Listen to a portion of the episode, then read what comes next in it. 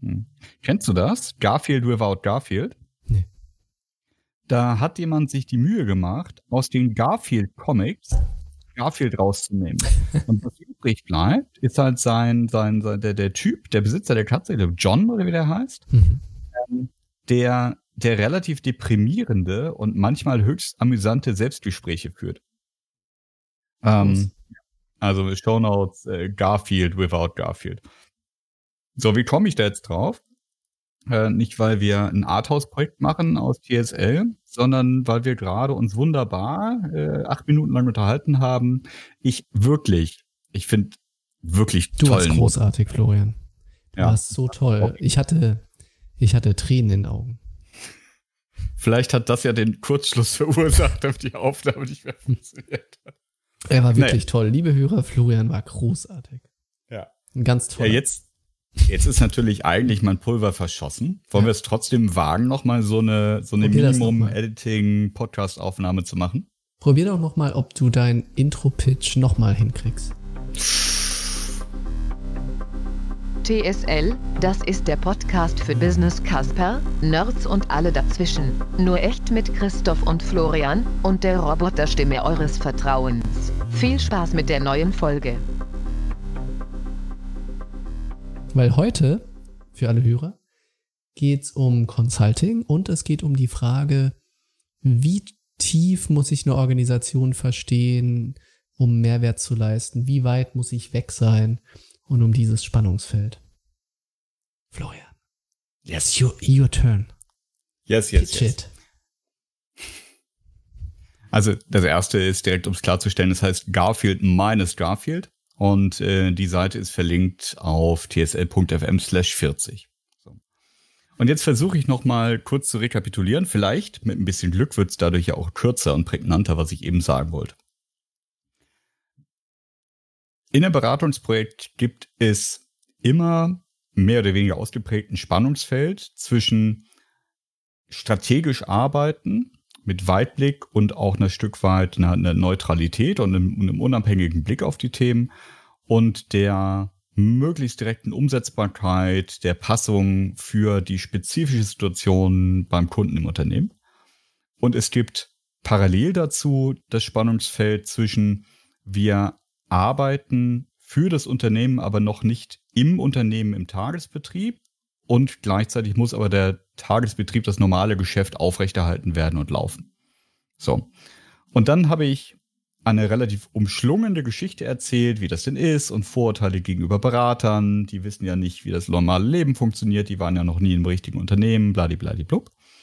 Und habe mich dann über ein paar amüsante, aber jetzt hier auszulassende Stufen hingeschwungen dazu, dass es ein richtiges Asset ist, also ein, ein, ein Vorteil, eine nutzbare Ressource, dass jemand externes mit dazukommt, um auf eine Herausforderung, eine Problemstellung im Unternehmen drauf zu gucken. Und ich kann das ja jetzt nur aus der Sicht des Beraters erzählen, ähm, weil ich zwar schon, schon selber äh, mal ein bisschen unternehmerisch tätig war, aber noch nie Berater angestellt habe. Ähm, aus Sicht des Beraters ist es ein ein großes Geschenk, nicht zu wissen, wenn man in ein Unternehmen kommt, wie es genau dazu gekommen ist, dass es ist, wie es jetzt ist. So. Und mit den Jahren ähm, habe ich zum Glück auch dann nicht mehr das große Problem, dass mir gegenüber der Vorwurf sitzt, na, du kommst ja auch gerade erst von der Uni, du hast ja noch nicht mal von unserem Unternehmen keine Ahnung, sondern von gar nichts. Sondern mittlerweile kann ich irgendwie eine erschöpfend lange Liste aufzählen, normalerweise von Projekten, die mich zumindest fachlich qualifizieren sollten dafür, dass ich mit am Tisch sitze. Nichtsdestotrotz bleibt ja in einer neuen Konstellation, beim neuen Kunden, im neuen Thema, in einem neuen Team, ich weiß ja nicht genau, wie es da ist und wie es dazu gekommen ist und kann erstmal ganz viele neutrale, freundliche oder auch also, also freundlich gestimmte, manchmal ein bisschen naive, offene Fragen stellen und sagen, wie ist denn das bei euch? Und wenn, wenn dieser Spagat gelingt, also zu vermitteln, ich habe grundsätzlich natürlich eine Ahnung von dem, was ihr hier tut. Und ich habe natürlich, ich kann das einordnen in meinen eigenen Erfahrungsschatz. Ich äh, habe einen Bezug dazu. Ich bin, was eure Sprache, eure, eure Industrie, eure Themen anbelangt, anschlussfähig. Dann aber trotzdem zu sagen, das tut mir total leid, das ist für euch alle total klar. würdet ihr mir noch mal kurz erklären, wie es denn dazu gekommen ist, dass ihr jetzt irgendwie die E-Mails erst ausdruckt, dann einscannt, dann verschickt, dann wieder ausdruckt und dann abtippt? Weil für mich als Externer, sorry, doofe Frage wahrscheinlich, aber für mich klingt das irgendwie komisch. Ähm, und das ist mittlerweile, nach, nach ein paar Jahren im Beruf, ist das eine Sache, die mir immer mehr Spaß macht, weil ich immer mehr merke, dass wenn man diese Haltung auch dem Kunden über transparent macht und den, den, den sagt, wie man das tut. Also quasi so ein bisschen Kommentarspur, Spiel, äh, Kommentarspur wie beim Fußballspiel zusätzlich zum, zum Spielgeschehen gibt, ähm, sind, sind die meisten Menschen dafür richtig offen, weil sie sagen, ja stimmt, lass uns doch noch mal dir das so erklären, als wäre halt jemand Neues dabei und lass uns doch dabei noch mal wieder erkennen, auch was von den Dingen, die wir im normalen Tagesgeschäft so für ganz normal und vielleicht auch ne, also im Sinne von haben wir immer schon so gemacht, wird immer so laufen, begreifen, was davon auch so stehen bleibt, wenn wir noch mal zurückspulen und es noch mal wirklich von vorne erklären. Taugt das als Ersatzmonolog Großartig. für den Ebenmonolog? War richtig gut. Und ich kann dir im vielem ähm, komplett zustimmen. Ähm, und ich finde das gut, wenn wir vielleicht einmal gedanklich auch zu Beginn eines Projektes anfangen, weil du hast das schon mhm. gesagt, dass man, wie man eigentlich sich selber und seine Rolle in so einem Projekt einführt. Mhm. Ich finde, Viele Personen, die auf Kundenseite in einem Beratungsprojekt sind, sind das zum ersten Mal. Mhm. Und sind es wahrscheinlich auch, naja, sehr selten. Mhm. So irgendwo in der Größenordnung zwischen alle fünf bis zehn Jahre oder sowas mal. Ne? So viele von den Leuten in einem Beratungsprojekt sind selten Teil eines solchen Setups. Es gibt, glaube ich, wenige Funktionen auf Unternehmensseite, die häufig in Beratungsprojekten mitmachen. Die gibt's auch. Mhm. Aber der mhm. Großteil der Leute ist doch eher selten involviert und hat deshalb wahrscheinlich zu Beginn wenig Klarheit darüber, was das Ganze eigentlich soll.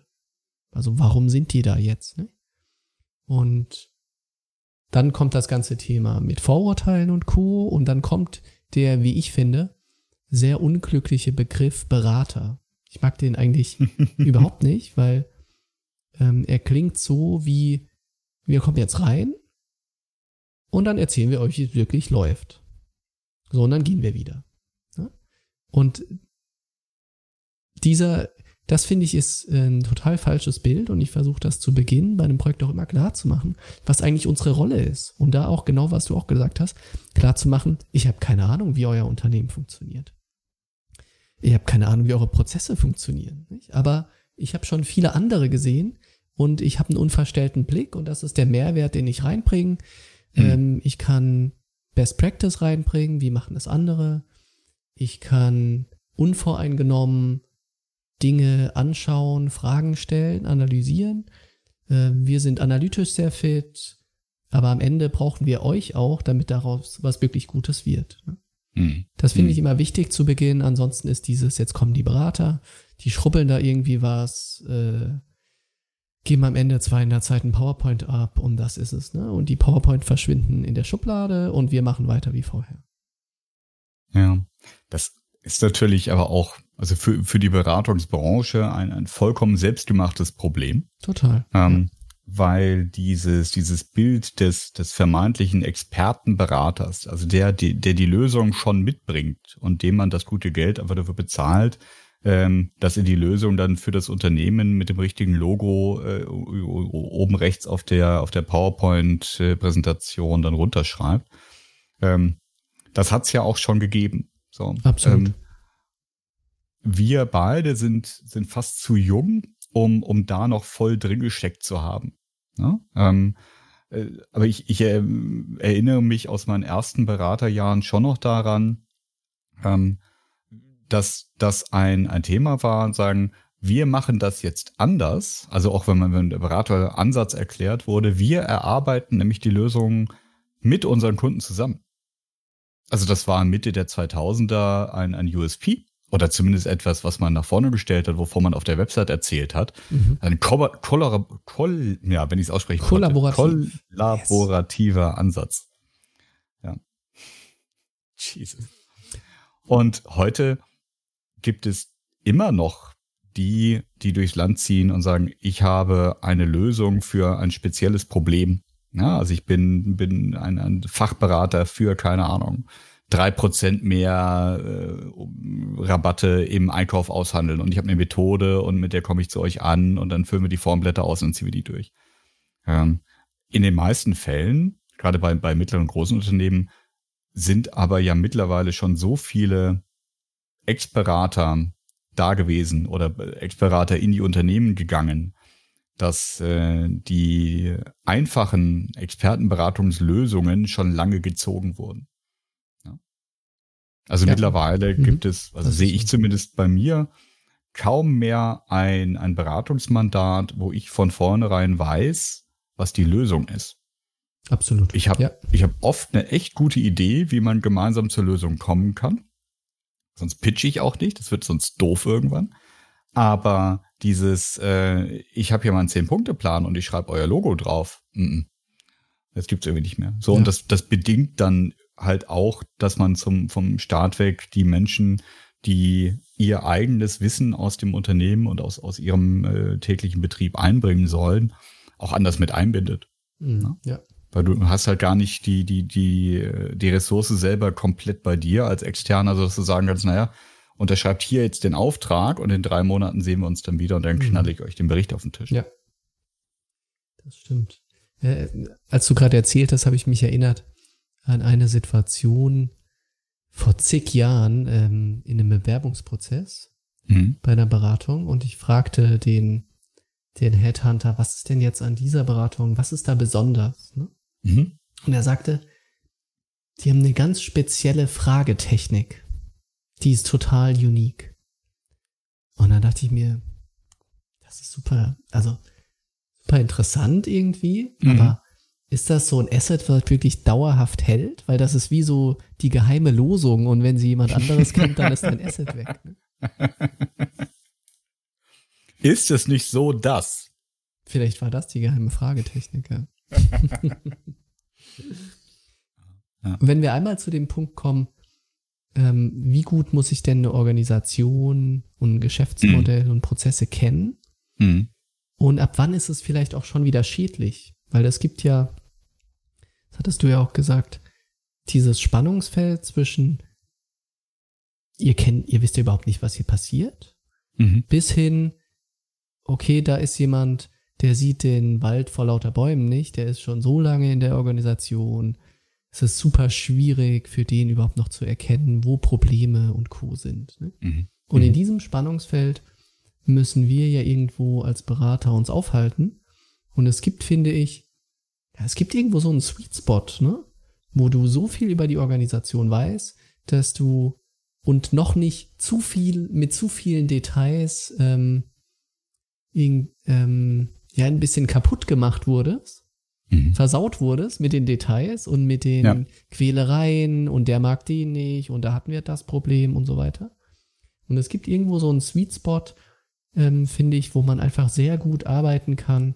Ich verstehe die Organisation, ich verstehe die Probleme und ich kann auf der Ebene sehr gut ja, neue Ideen entwickeln, Konzepte bauen, Prozesse bauen, Organisationen bauen, die dann auch wirklich gut funktionieren können. Ne? Hm. Wo ist aus deiner Sicht dieser Sweet Spot? Und wann, wann, wie lange dauert es aus deiner Sicht, bis man in einem Projekt bei dem angelangt ist? Hm, hm. Auch das ist ein, Bild, das sich für mich über die Jahre schon, schon verändert hat. Ähm, ich war zum, zum Start, das ist vielleicht gar nicht so unüblich, ich weiß es nicht, zum, zum Start der, der Beraterlaufbahn bin ich davon ausgegangen, dass man einfach nur genug Informationen erheben muss. Also genug äh, historische Daten aus dem ERP-System, ähm, genug Auszüge, äh, genug äh, qualitativ erhobene, quantitativ erhobene Daten. Ähm, und dann lässt sich ja irgendwie alles ausrechnen. So. Ähm, mittlerweile bin ich, bin ich der Meinung, dass ich über die handelnden Personen und, und die zum Thema gehörenden Entscheider im Unternehmen ähm, mehr wissen muss als über die letzten Nachkommastellen der historischen Zahlen von vor zehn Jahren. Denn die sind es letzten Endes, die entweder dafür sorgen, dass aus dem, was wir gemeinsam erarbeitet haben, was Gutes wird und was Gutes werden kann, oder das sind die, wegen derer es unnütze Arbeit war. Und äh, ein, ein, ja, ein, ein, ein, ein netter Versuch, aus dem nichts wird. Das, so, und, und ähm, um das jetzt ein bisschen zu entpacken, wo ist der Sweet Spot? Abhängig von der konkreten Fragestellung muss ich so viel Informationen sammeln und, und so viel Erfahrung äh, aufsaugen, dass ich das einordnen kann. Ähm, dass ich also einen Bezug herstellen kann zu meinem eigenen Erfahrungsschatz und einem Erfahrungsschatz meiner, meiner Kollegen und Mitarbeiter, damit die wirksam werden können. Ja? Also wenn, wenn ich nur mit einer kleinen Taschenlampe leuchte und ich sehe nur, es ist grün, dann hilft das noch nicht. Wenn ich äh, das Flutlicht anschalte und sehe, ah, das Grüne gehört zu einem Nadelbaum und da hinten ist ein See und äh, weißt du, dann, dann kann ich dann, dann kriege ich genug Kontext, ja. dass ich das einordnen kann. So und ähm, Punkt. Ich finde das ganz interessant, weil dieses gerade der Punkt zu tief drin zu sein, hm. Ist auch ein Effekt, der ja selber bei Beratern auch passiert. Ne? Mhm. Ich finde, man merkt das ganz stark, wenn man in einem Projektteam arbeitet, man selber die Rolle als Projektleiter hat und ähm, die anderen Beraterkollegen so sehr tief auf einzelnen Themen arbeiten. Ne? Mhm. Auf irgendwelchen Financial Models, richtig tief in die mhm. Zahlen reingehen, mhm. richtig tief in die Prozesse reingehen, etc. Und dann du selber als Projektleiter hast es viel, viel einfacher, das übergeordnete Ziel im Auge zu haben und das Big Picture. Und das fällt den anderen schon viel, viel schwerer, weil sie super tief in irgendwas drin sind. Und mhm. ich finde gerade bei allem, was mit Zahlen zu tun hat und mit komplexen Excel-Modellen, wo du wirklich in Tabellen und Zahlen versinkst, kann es ganz, ganz leicht passieren, dass du dich irgendwo tief eingräbst, mhm. versuchst irgendein Problem zu lösen und irgendwann kommt der Projektleiter und sagt, du, sag mal, so seit Tagen arbeitest du jetzt daran, äh, erklär's mir mal kurz genau, also, ja, ich bin hier in dem Modell und wir müssen hier noch und da und das Treiberding und so weiter und dann sagst du, ähm, wofür ist das im, für unser Projektziel? Warum machen wir das? Und, und dann kommt so ein Oh. Und jemand mhm. schaut dich wie ertappt und bisschen verwirrt an und merkt, ah shit, ich grab mich hier gerade in irgendwas rein, was ein minimaler Aspekt des Projekts ist mhm. und habe das Big Picture komplett aus den Augen verloren. Ich kann noch nicht mal gerade so eine Haupt, so eine Kernfrage beantworten. Ich häufig ist ja mit so einem, gerade wenn es um, wenn es um irgendein Business Case oder sowas geht, steht ja meistens so eine Frage im Raum. Ne? Was steht unten rechts? Was hm. ist das Unternehmen wert? Was kostet die Transaktion? Hm. Wie viel sparen wir? Was auch immer. Das lässt sich meistens so auf eine Zahl runterbeulen. Und häufig, wenn du so tief drin bist, kannst du diese Frage gar nicht, du kannst 50.000 Details beantworten über das Modell. Aber diese eine Frage, die dir gestellt wird, die einfach absolut der Kern des Auftrags ist, da hast du noch nicht mal irgendeine Annäherung Du hast noch nicht mal irgendeine Formel, die diese Zahl mal rudimentär berechnet. Du hast sie komplett aus dem Auge verloren. Und das ist, finde ich, für mich so ein Beispiel auf dieser Skala, dass du auch selbst in der vergleichsweise kurzen Laufzeit von einem Projekt sogar bei dieser Skala über den Sweet Spot drüber schießt und irgendwann selber auch betriebsblind wirst. Innerhalb deines eigenen kleines Projektmodul Kosmos. Ja. Das ja, das ist ganz normal und dafür gibt es ja auch ähm, auf der Seite der Berater verschiedene Rollen. Ne?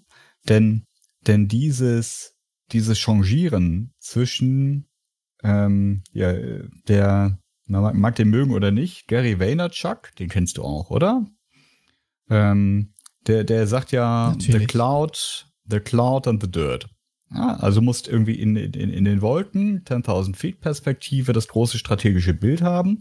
Und du musst runter auf die Grasnarbe kommen und wissen, wie du irgendwie hier A, B, dann C und dann D machst. So. Und in einem Beratungsprojekt kommt man ja an ein Unternehmen ran mit verschiedenen Menschen, die verschiedene Sachen machen sollen. Und nicht alle, die dann kommen, sind die perfekten Manager, die alles, alles können und gleichzeitig auch alles tun. Und das Leben wird auch viel einfacher, wenn man das den Leuten nicht abverlangt. Ja, sondern wenn es jemanden gibt, der sich ganz bewusst dann mal dort eingraben soll. Und den guten Berater macht das dann eben aus, dass auch wenn er auf der Stufe eines Analysten arbeitet, dass er sich selbst regelmäßig trotzdem diese Reflexionsfrage stellt, mit der du dann eben, ne, also in deinem Beispiel kommst und große Augen verursacht. Dass er sagt, okay, wie passt denn das, was ich gerade tue? Wie passt meine Aufwandsverteilung zu dem, worauf wir hier gemeinsam zulaufen? Ähm, aber nicht ich, ohne Grund. Hm? Wenn ich einmal ergänzen darf, ich finde, es macht nicht nur einen guten Berater aus, wenn er es schafft, immer wieder sich selber an den Haaren rauszuziehen auf eine höhere hm. Perspektive, hm. Sondern ich finde, das ist auch explizit und vielleicht noch wichtiger ein Qualitätskriterium für einen guten Projektleiter, wenn mhm. er es schafft, dass seine Leute dieses Mindset haben. Weil ich finde, das ist ja. explizit eine Aufgabe von einem Projektleiter, immer wieder klar zu machen, was ist unsere Kernpriorität, was sind die drei wichtigsten Fragen, für die wir Antworten brauchen. Und zum Beispiel, wenn jemand ähm, tief in irgendeinem Excel-Business Case ist, einfach ihn einmal täglich anzurufen und zu fragen, hey, wie sieht's gerade aus? Was steht unten rechts? Was ist das Unternehmen gerade wert in deinem Modell? Und einfach die Leute immer wieder darauf zu stoßen, dass das eigentlich die Kernfrage ist. Genau. Das wäre ich doch auch hingekommen. Ich hätte es vielleicht nicht so schön gesagt, ich, ich wäre auch hingekommen. Ähm, genau, und es gibt, gibt dann eben den, den Projektleiter, den Partner, der sich diese, den strategischen Blick seines Kunden zum eigen macht und sagt, was, was würde ich denn tun, wenn das mein Unternehmen wäre? Und der auch eben ein Stück weit zum Job hat, den Kopf so frei zu haben, dass er die Informationen kriegt von dem äh, Geschwurbel in Excel in der siebten Zeile unten links aber seine Zeit für den Kunden großteils damit verbringt, eben den Kontext zu suchen. Und ähm, ja, also auf, auf dem ich bin noch nicht zu tief drin und ich habe nicht dieses Wald vor lauter Bäumen äh, Syndrom mir gefangen. Ja. Hattest du schon mal die Phase, wo du wirklich das Gefühl hattest, jetzt bin ich wirklich zu lange dort, jetzt bin ich zu tief drin in einem Unternehmen, in einer Abteilung mhm. oder sowas, dass ich gar nicht mehr so richtig sagen kann, und gar nicht mehr richtig sehe, was eigentlich so Kernprobleme, Herausforderungen sind? Nee, ich hatte es nicht, dass ich das nicht mehr realisiert habe, aber ich hatte das durchaus schon in, in, einer, in einer echt äh, tollen und langfristigen Kundenbeziehung, dass ich mich selber dabei ertappt habe, manchen Themen nicht mehr, nicht mehr unbequem zu sein, weil ich schon ein paar Iterationen damit hatte, zu sagen, guck mal, der Kaiser, der ist doch nackt. Was, was, was passiert denn hier? Also E-Mails erst ausdrucken, dann vorlesen lassen, dann wieder aufschreiben und dann wieder in den Computer tippen. Das ist so offensichtlich nicht der richtige Prozess. Ähm, und und ähm, das passiert einem ja auch als Berater, dass man nicht alle Themen und, und vermutlich vermeintlich Missstände, die man beim Kunden sieht, ähm, beheben kann, darf und soll. Ne? Also man bekommt manche Sachen mit, für die man ja auch überhaupt gar kein Mandat hat. Und dann spricht man sie einmal an und ne, sagt, also ich äh, sehe seh mich in der Pflicht, obwohl ich jetzt hierfür nicht beauftragt bin, dir zu sagen, guck mal, dieses Ausdrucken, Abschreiben, das ist doch irgendwie, ist das nicht Quatsch? Und äh, dann kann es auch sein, dass die Antwort ist, ja, ist totaler Quatsch, aber das ist so und das äh, kann ich auch nicht ändern. Kannst du jetzt auch nicht ändern, das ist so. so und dabei habe ich mich dann schon ertappt, mhm. dass wenn ich auf solche Sachverhalte dann eben das zweite oder das dritte Mal gestoßen bin und weiterhin nicht das Mandat hatte, daran was zu tun, dass ich das dann irgendwann konsterniert einfach auch hingenommen habe, genauso wie die, die da im Unternehmen sind, äh, weil ich dann deren Leidensweg eben auch schon für mich selber erlebt hatte. Ne? Ich habe gesagt, dass es so nicht geht und die Antwort war, wissen wir, bitte weitergehen. Ja. Und du? Ähm, also ich hatte das schon, also das Problem, wenn man sehr lange in der Organisation ist, neben diesem Thema, man sieht den Wald nicht mehr so richtig vor lauter Bäumen, das finde ich passiert schon. Es dauert relativ lange, bis es passiert. Ne? Also, mhm. als ich mal, ich glaube, anderthalb Jahre sehr regelmäßig in der Organisation war, ist mir das schon langsam passiert, dass ich gemerkt habe, ich kann gar nicht mehr so richtig strategisch abstrahieren, ne? sondern ich bin da irgendwie so, so tief in den Details drin, dass mir das schwer fällt. Mhm. Und ein Problem ist natürlich, bei den Problemen, die man dann sieht, hat man dann auch mit der Zeit mitgekriegt, warum sie eigentlich existieren. Ne? Mhm. Und beispielsweise, und dann kommen so absurde Probleme, ja, das IT-System, nicht? Und habt ihr schon mal geschaut, ja, das wäre sehr teuer, okay, abgehakt, nicht? Und, und mit der Zeit, alle Dinge, auf die du initial so gestoßen bist, hast du dann den Grund gelernt, warum das nicht geht. Mhm. Ähm, das war zu teuer, das hat der Vorgänger gemacht, hier die Mitarbeiter sind alle ein bisschen komisch, aber wir finden keine anderen. Nee, also es ist ja nicht so, dass im Unternehmen Dinge komisch sind, einfach weil sie komisch sind, sondern es hat ja alles einen Grund. Mhm. Und diese Gründe hast du dann alle mal gehört, konntest sie auch im Kern nachvollziehen. Und ähm, wenn du dann zu lange so arbeitest, dann sagst du dir, naja, dieses Ausdrucken von den E-Mails, um dein Beispiel aufzugreifen, so schlimm ist es jetzt auch nicht. Ne? Und dann hast du alle möglichen Dinge, wo du dir denkst, naja, ich habe verstanden, warum das so ist. Vielleicht ist es ja auch nicht so schlimm. Und dann resignierst du so ein bisschen und hm. tust fälschlicherweise die Dinge akzeptieren. Nicht? Und das ist, finde ich, so ein sehr gefährlicher Zustand, wo du eigentlich auch als Berater die Hand heben musst und innerhalb deines Projektteams sagen, hey Leute, wir müssen jetzt mal die Rollen wechseln. Ich bin total blind langsam. Nicht? Hm. Ich muss jetzt an jemand anderes übergeben, der einfach noch einen unverstellten Blick hat. Weil ja. ansonsten bist du maximal noch gut für die verlängerte Werkbank. Ja. Dann kannst du dort mitarbeiten im Unternehmen, so wie jeder andere. Und du bist halt so die Ad-Hoc-Kraft, die irgendwie schnell buchbar und schnell abbuchbar ist. Mhm. Aber das ist dann nicht mehr das, was ich gerne machen möchte im, mhm. in der Beratung, sondern dann arbeitest du da halt mit. Ne? Ja. Ja, genau. Das ist, ich glaube, das ist auch eine Typfrage, ne? weil, weil diese, die, die, die Phase der Zusammenarbeit, auf die wir richtig Bock haben, das ist ja bei weitem nicht die bequemste. Ne? Also das ist ja ähm, je, jedes Mal in, in unterschiedlicher Ausprägung, wie, wie sind diese Phasen hin zu einem performanten Team, ähm, Storming, Norming, Performing. Ja, also man muss jedes Mal auch, auch dieses, dieses Storming durch. Ähm, in unterschiedlicher Härte auch, auch erstmal etablieren, dass man gegenseitig die Wahrheit sprechen können möchte und äh, dass man eben immer wieder neue Varianten von, guck mal, ist der nicht nackig, der Kaiser? Und stört das denn hier keinen außer mir, dass der nackt rumläuft? Der holt sich doch bestimmt die Erkältung. Das ist doch Quatsch. So.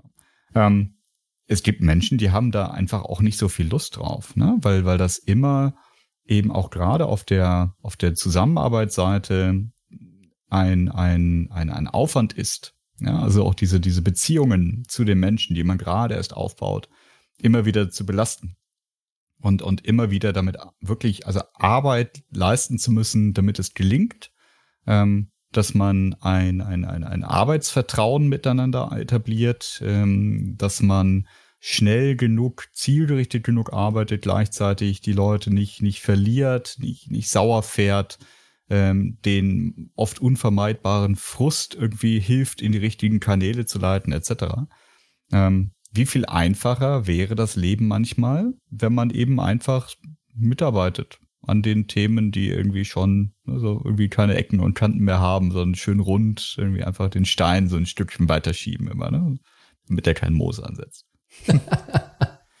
also das, das soll jetzt gar nicht überheblich rüberkommen. Ich glaube, das klingt gerade so ein bisschen so. Ähm, es ist einfach nicht mein Ding. Ähm, ähm, und ähm, ich bin, bin froh, dass es die Leute gibt, die da richtig Luft, Lust drauf haben, äh, weil auch den Bedarf gibt es natürlich Unternehmen von unseren Kunden. Ähm, die, die manchmal sagen, Mensch, wir, wir, keine Ahnung, wir fahren ein neues Thema hoch und wir finden nicht schnell genug selber Leute oder wir schaffen es nicht selber, schnell genug Leute dorthin auszubilden, wo wir jetzt gerade neue Expertise brauchen. Ähm, und ich helfe super gerne, solche Themen mit anzuschieben und die zu planen und dafür zu sorgen, dass es in die richtige Richtung läuft.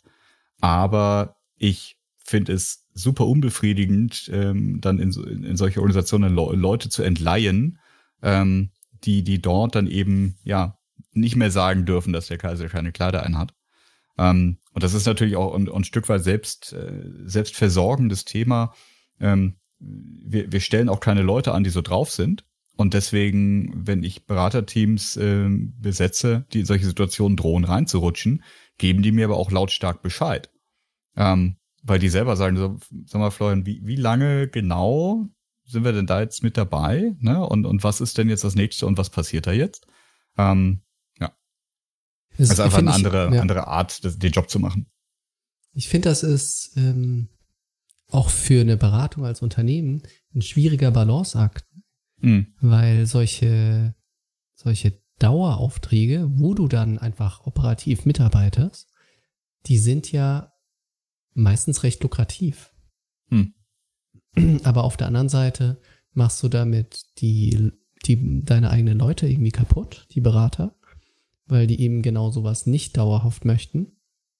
Und du verwässerst auch natürlich auch total ähm, dein Bild, was der Kunde von dir hat. Nicht? Weil du bist da nicht mehr die, die Strategieberatung, ähm, sondern du bist halt die Jungs, die man irgendwie für x Euro pro Tag holen kann, um irgendwelche, um irgendwas zu schrubben, ne?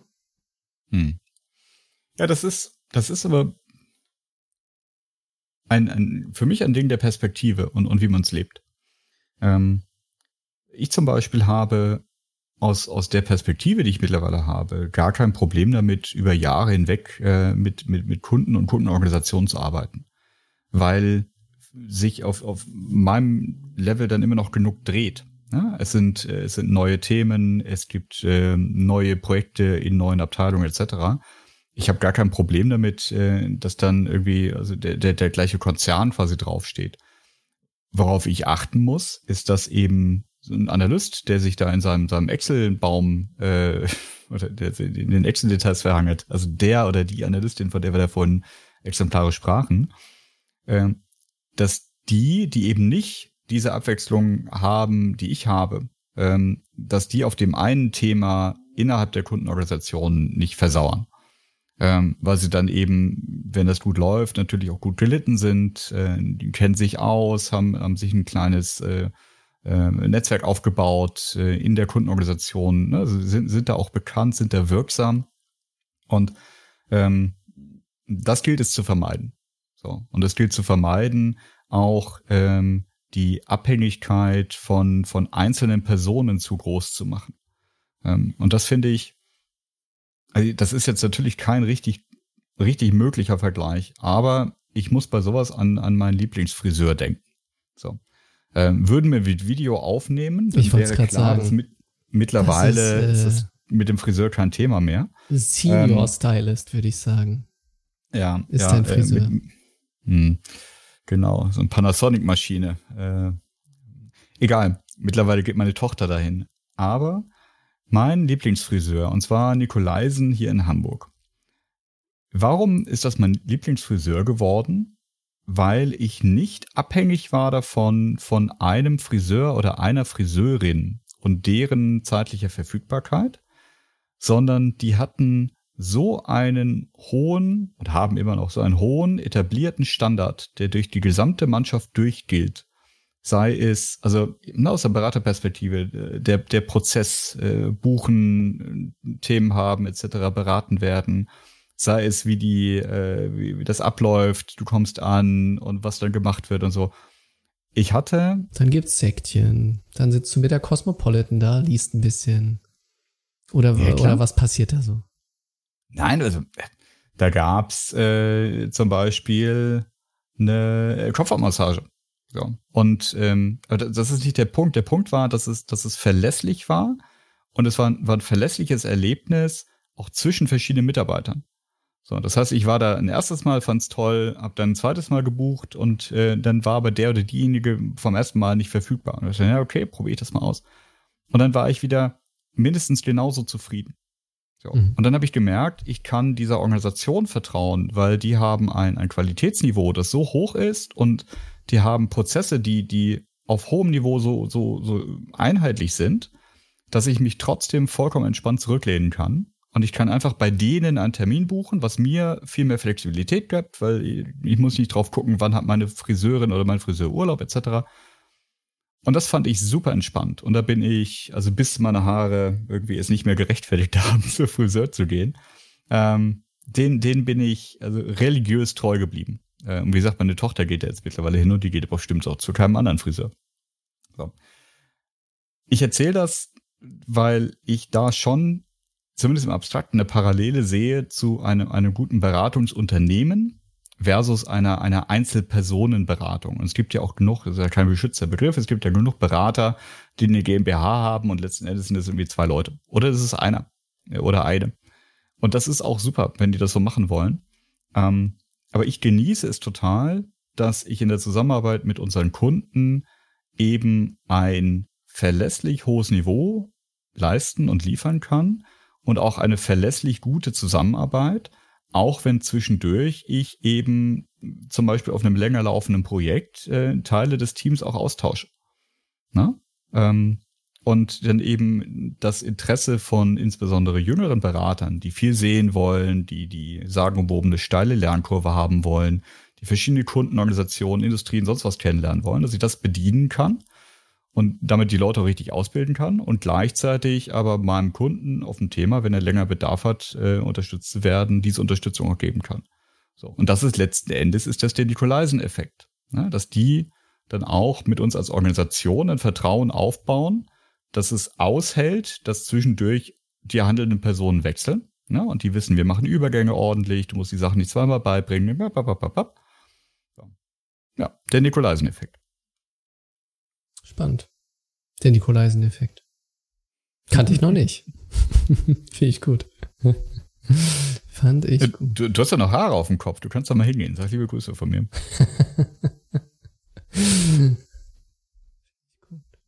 ja, spannend. Florian, was können wir noch bequatschen hier zu dem Thema? Ich finde eine die, die, die zweite Perspektive noch interessant. Die ist vielleicht nicht ganz so strategisch hochtrabend. Vielleicht habe ich auch kein Friseurbeispiel dafür. Aber die Herausforderung ganz praktisch, dass das Bestandsgeschäft oder das Tagesgeschäft laufen soll, während man sich mit einem zusätzlichen Projekt beschäftigt. Ja, also das, das, was für uns ganz normal ist als Berater, weil wir in einem, in Projekten denken und ticken und in Unternehmensberatungen gerne die Prozesse, die so zum, zum quasi Tagesgeschäft gehören, die nebenher laufen, eben auch wirklich nebenher betrieben werden. Ähm, weil wenn der Laden richtig brummt, dann brummt der Laden halt richtig und Kunde geht vor. Ähm, und dann äh, klaubt man sich die Zeit zusammen für keine Ahnung, administrative Prozesse, die Webseite zu pflegen, äh, Recruiting, Interviews, äh, Zeit frei zu schaufeln, Intellectual Thought, Leadership, Sachen zu schreiben, etc. Ähm, das pa passiert ja oft, oft äh, bei Beratern äh, in, in, in nahezu magischer Zeit, abseits des Projektgeschehens, nicht weil wir so doof sind, unsere Zeit zu managen, sondern weil wir halt den, das Projekt als, als Kerntaktgeber haben. So. Auf Seiten unserer Kunden ist das normalerweise anders. Auf Seiten unserer Kunden ist normalerweise das Projekt das, das Neue und das Ungewöhnliche. Und das ist zumindest das, das, was obendrauf kommt zu dem Tagesgeschäft, das einen eigenen Rhythmus, eigene Verbindlichkeit hat.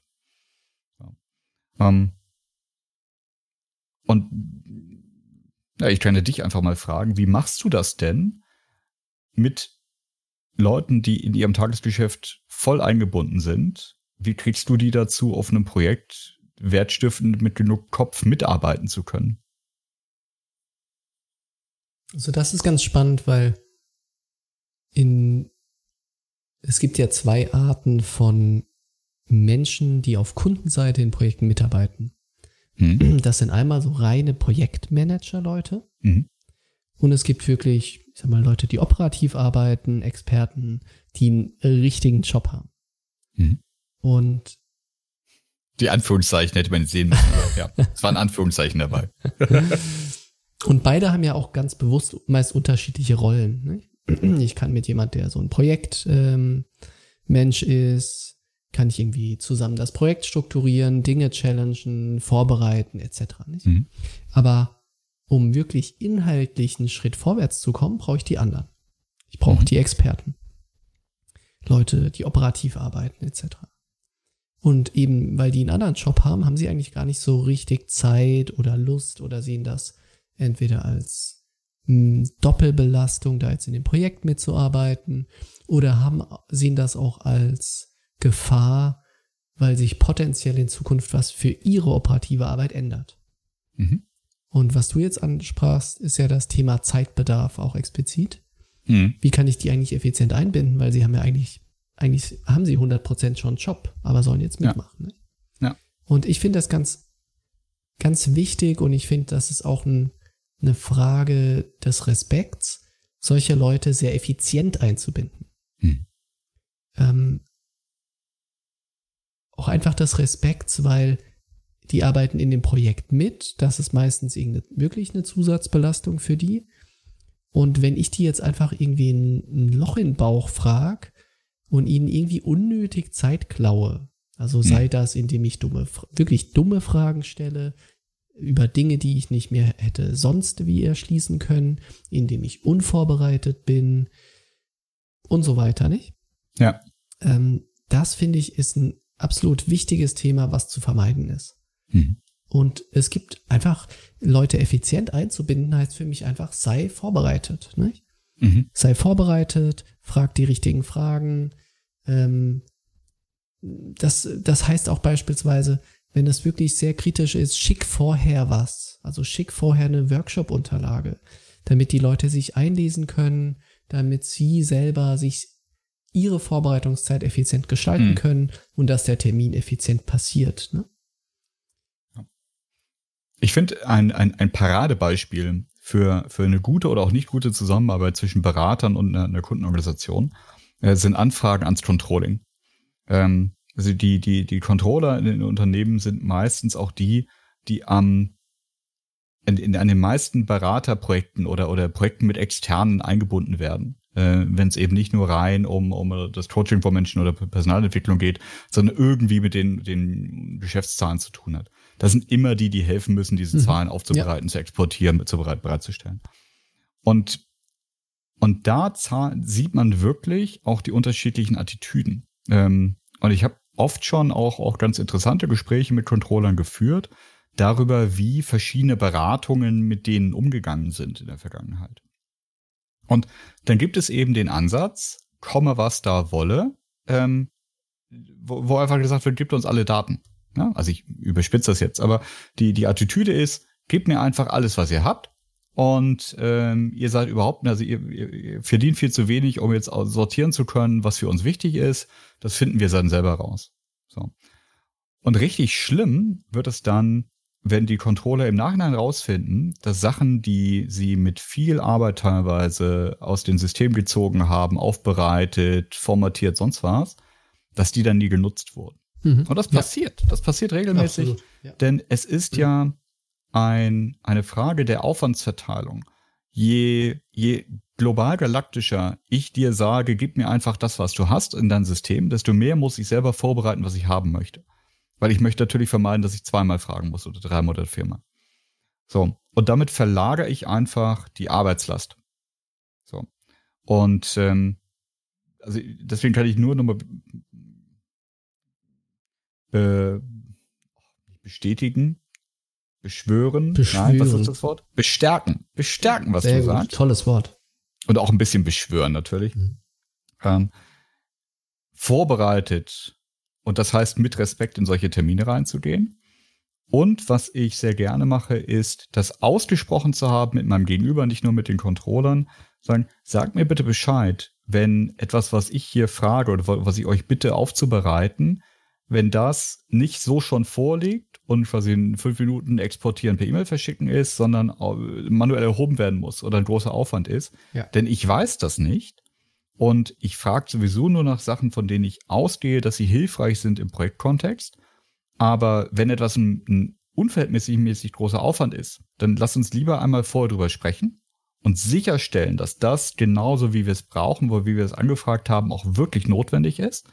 Weil manchmal ist es ja nur eine Frage der, der Formatierung. Na, manchmal schickt man im, im guten Willen, es einfach zu machen, zum Beispiel ein Excel-Tableau. Ja, also wo man sich vorgestellt hat, wie die Daten dann aussehen könnten, die man analysieren wollen würde. Und die Menschen haben unglaubliche Elendsarbeit damit, da- das, was aus ihrem System kommt, in dein blödes Tableau zu, zu fuddeln. Ja? Und äh, verbringen drei Tage damit Und am Ende stellst du fest, Mensch, hättest du mir einfach den Export gegeben, wie er bei dir aus dem System gepoltert ist, hätte ich den auch genauso pivotieren können in Excel, hätte die gleiche Analyse fahren können. Ja. Und das sind so die, die zwei Sachen, also gerade wenn es darum geht, nach Arbeit anzufragen und Arbeit zu verursachen, ähm, dass man sich gegenseitig das Ticket ausstellt, hey, sagt mir bitte Bescheid, wenn das mehr ist, als wir gerade erwarten, ähm, bevor du jetzt hier un un unverhältnismäßig viel Arbeit investierst und ich dir nicht sicherstellen kann, dass es das auch wert ist. Ja, absolut. Ich finde auch einfach so, es gibt's ja auch häufig nicht, dass man einfach irgendwie so ein Erhebungstemplate hat. Mhm. Äh, das einmal ins Controlling schickt und sagt, hier ist das Template, da stehen auch Definitionen drin, bitte in einer Woche zurück. Mhm. Ich finde, das ist auch ja, so ziemlich das unterste der Schublade, weil, also eigentlich aus zwei Gründen. Einer, den du angesprochen hast, und zwar das Thema, dass da gegebenenfalls Dinge abgefragt werden, die unglaublich schwierig zu erheben sind. Mhm. Aber vielleicht gibt es was anderes, was unglaublich einfach zu erheben ist, was für dich total in Ordnung wäre. Nicht? Mhm. Aber ihr habt nie darüber gesprochen, wie wichtig ist es denn, dass es genau diese Definition ist? Oder kann es auch ein bisschen anders sein, weil das hätten wir direkt aus der Schublade. Mhm. Ähm, und deshalb finde ich das auch wichtig. Ähm, also erstmal aus dem Grund und das andere ist so das Thema Interesse und Einbezug. Ich finde, mhm. ich merke das immer, wenn ich mit Leuten aus dem Controlling, nehmen wir dieses Beispiel, zusammensetze und solche Datenanfragen durchspreche nicht? und sag, schau mal, wir hätten gern äh, das und das. Der Hintergrund ist folgender. Uns interessiert mhm. XY. Ja. Mit einer hohen Wahrscheinlichkeit fühlt sich die Person abgeholt, versteht ja. inhaltlich, warum du das willst, hat auch deshalb ein Verständnis, dort Aufwand reinzustecken. Und mit einer hohen Wahrscheinlichkeit sagt dir die Person übrigens, äh, da musst du auf Folgendes achten. Da gibt's eine Verrechnung zwischen A und B, deshalb kann man das nicht so und so sehen. Also der Mehrwert, sowas vorher mhm. durchzusprechen, ist riesig groß. Und zwar für mich, weil ich werde auf Fallstricke hingewiesen und für das Gegenüber, weil äh, mit hoher Wahrscheinlichkeit finden wir einen Weg, der viel, viel einfacher ist und der für mich total in Ordnung ist ähm, und für den im Controlling viel weniger Aufwand verursacht. Und drittens ist es, finde ich, das Thema da auch wieder irgendwie Respekt, Einbezug, erklär viel größeres Verständnis, warum willst du das überhaupt? Was machst du damit? Ähm, und auf einmal ist derjenige auch ein Teil des ganzen Projektes. Mhm. Vor war mhm. der Depp, der die Daten rausliefern soll. Und jetzt ist er inhaltlich ein Teil davon. Ja. Das ist schön, weil dann schließt sich für mich so ein bisschen der, ähm, der, der Loop auch zu dem Thema, was wir vor einer halben Stunde hatten eingangs, äh, wie viel muss man denn wissen, um, um wirksam helfen zu können? Und natürlich war das jetzt alles abstrakt und es hängt immer vom Einzelfall ab, aber dieses, dieses Kontextwissen, ähm, um, um sicherzustellen, dass das, was man auf Basis der Informationen, die man bekommen hat, ausarbeitet, nicht aufgrund von uneinsehbaren Verknüpfungen, Verständnissen, sonst was vollkommen am Ziel vorbeischießt. Dieses, dieses Level von Kontextwissen ist echt Gold wert. Ja? Und daraus entstehen dann oft auch die, diese, diese Negativlegenden von schiefgelaufenen Projekten. Und da muss auch nicht mal ein Berater dabei gewesen sein. Aber die Geschichten, die ich erzählt bekomme, sind natürlich immer, wenn die Berater schuld waren, äh, zumindest vermeintlich. Ähm, wenn einfach durch das Nicht darüber sprechen und das Nicht den Kontext abklären, Empfehlungen ausgesprochen wurden, die vollkommen dann an der Realität vorbeigeschossen sind. Ja? Wo sich dann rausstellte, keine Ahnung, die haben eine Empfehlung äh, ausgestellt, äh, wo es hieß, da sollen 40 Mitarbeiter entlassen werden und die Mitarbeiter gibt es schon lange nicht mehr. Das waren nämlich nur Planungsposten, weil da in der Disposition jemand halt im Personalsystem Leute angelegt hat, weil es ihm leichter macht, irgendwelche äh, Arbeitspläne zu machen. Ja? Ähm, Kontextwissen. Großartiges Beispiel. Mhm. Aber total real. Ähm, um da mit einer Anekdote zu schließen. Ähm, ich war mal auf einem Projekt, da war vorher eine andere Beratung da. Ist toll, dass ich jetzt auch die Schuld auf die andere schicken kann. Das sind immer die anderen Berater. Ja, ja, es ist so.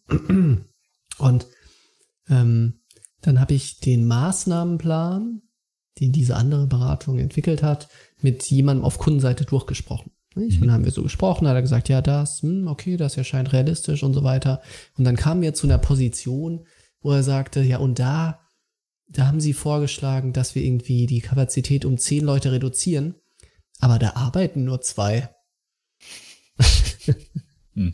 Und das sind genau solche Dinge, die dann eben aus fehlendem Kontext ähm, entstehen, weil du einfach die Daten falsch interpretiert hast, hm. weil du dir die Zeit irgendwie nicht nehmen wolltest, einfach mal mit demjenigen, der die Daten dir gibt, einfach mal drüber zu sprechen. Hm. Ja. Und genau deshalb möchte ich auch den, der letzten Endes dann die Umsetzung verantworten wird, noch besser kennen als die Daten, weil nur wenn ich, wenn die Beziehung zu, zu meinem Ansprechpartner oder meiner Ansprechpartnerin auf Kundenseite gut genug ist, kann ich die Ergebnisse des Projektes einmal wirklich ganz kritisch durchsprechen. Und sage, schaut mal, das ist jetzt hier unsere Empfehlungsliste. Und ähm, wir besprechen das auch miteinander, bevor das in großer Runde irgendwie kommuniziert wird, als das ist das Ergebnis, sondern wir besprechen quasi den, den Entwurf.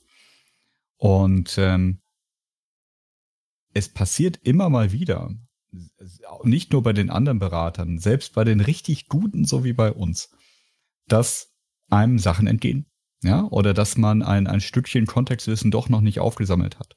So. Und wie fange ich, fang ich das ab? Indem ich mit den Menschen, die auf Kundenseite äh, entscheiden und, und abnehmen, eben nicht ein, ein distanziertes Verhältnis habe und den Bericht auf den Tisch klatsche und sagen, so ist es, sondern im Rahmen unserer Zusammenarbeit, so wie es eben geht, ein Vertrauensverhältnis haben, die sagen, schauen, wir gucken uns das jetzt mal gemeinsam an ähm, wir wissen voneinander, dass wir bestmöglich auf dem Projekt und, und dass die Teams bestmöglich zusammengearbeitet haben. Und lass uns jetzt nochmal kritisch challengen, ist es das wirklich? Würden wir das so machen? Du, weil ich unterstelle, dass, keine Ahnung, du entweder selber Chef bist oder dein Chef dir erlaubt, das so zu machen. Ich, weil ich mich versuche, in eure Rollen reinzuversetzen. Und hält das so stand? Und dann letzten Endes ist es die Beziehung, das ist zumindest meine Erfahrung, ist es die Beziehungsgüte, die darüber entscheidet, ob mein Kunde, meine Kundin mir dann sagt, Florian, sorry, aber warum sollen da zehn Leute raus, wenn da zwei stehen? Und das ist natürlich ein extremes Beispiel, ne? Aber selbst dann kann es die Beziehung vielleicht tragen, dass man sagt, oh, guck mal, okay, stimmt, macht gar keinen Sinn. Warum haben wir das denn ausgerechnet? Lass uns mal kurz nachvollziehen, da ist Mist, super, okay, das passen wir an, tut mir sehr leid. Versus, das ist die Stelle, wo du mit Heugabeln vom Hof gejagt wirst. Ja, und da schließt sich der Kreis äh, zu unserer Consulting Essentials Serie. Ich glaube, hm. Folge 15 bis 18 oder so in der Größenordnung, äh, wo wir genau da, über solche Dinge auch sprachen. Ähm, offene Transparent, keine Überraschungen etc. Ja, Kommt immer zurück zu den Basics am Ende. Und ich möchte natürlich nicht gesagt haben, dass irgendeiner von uns jemals ausgerechnet hätte, dass irgendwie acht fiktive Leute irgendwo nicht mehr arbeiten sollen. Ich nicht. Das war nur die Konsistenz der Story. Ich auch. Das waren, es waren die anderen, das waren die Leute. Jesus Christ. So, bevor wir uns jetzt hier weiter irgendwo reinreden, würde ich sagen, machen wir ein liebevolles Schleifchen um diesen Podcast.